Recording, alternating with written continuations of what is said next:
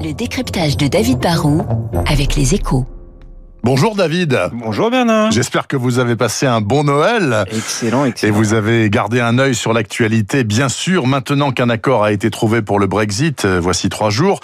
Qu'est-ce que ça va au fond changer pour les entreprises et les consommateurs, très pratiquement? Bah, euh, la bonne nouvelle Bernard, c'est que comme il y a un accord de divorce entre le Royaume-Uni et l'Europe, ça ne va finalement pas changer grand-chose pour nos échanges de biens. hein. Il ne va pas y avoir de droits de douane. Ça veut dire par exemple que les voitures fabriquées des deux côtés de la Manche pourront se vendre comme avant. Ça veut dire que Airbus va pouvoir continuer à fabriquer ses ailes en Angleterre et à assembler des avions à Toulouse. Ça veut dire que les producteurs de vin et de champagne français qui dépendent énormément hein, de leurs débouchés à l'export vont pouvoir continuer de vendre facilement à Londres.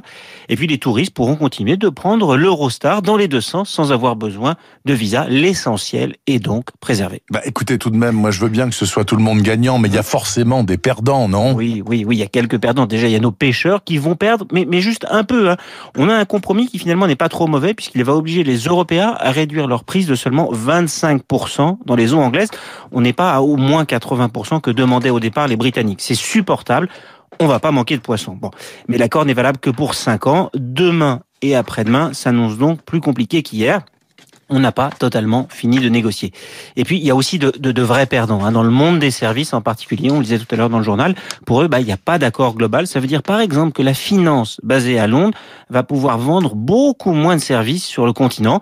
Pour la City, c'est une catastrophe. Et même pour nos banques à nous, nos banques françaises qui sont très présentes en Angleterre, bah, c'est aussi une mauvaise nouvelle. Et au final, tout de même, David Barrou, s'il faut peser dans les deux fléaux de la balance, là, est-ce que c'est plutôt un bon accord ou est-ce que c'est un ratage? Bah oui, oui, je pense que c'est plutôt un bon accord car nous aurions pu tous perdre beaucoup et au final, nous allons juste tous perdre un petit peu, et certains, c'est vrai quand même plus que d'autres. hein. Bon, pour tout le monde, industriel comme touriste, ça va être déjà un peu plus de paperasse, plus de procédures qui compliquent, qui ralentissent, qui augmentent les coûts de transaction.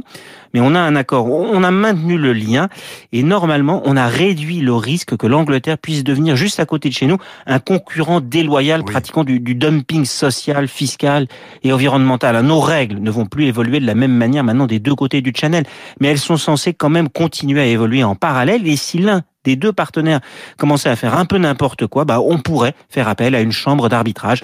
Donc on a limité la casse, on va s'éloigner un peu, mais on restera sans doute de bons amis et ça, bah, c'est quand même une bonne nouvelle. hein. C'est une très bonne nouvelle. Merci beaucoup, David Barrou. Et merci d'être revenu à l'antenne. On vous retrouve.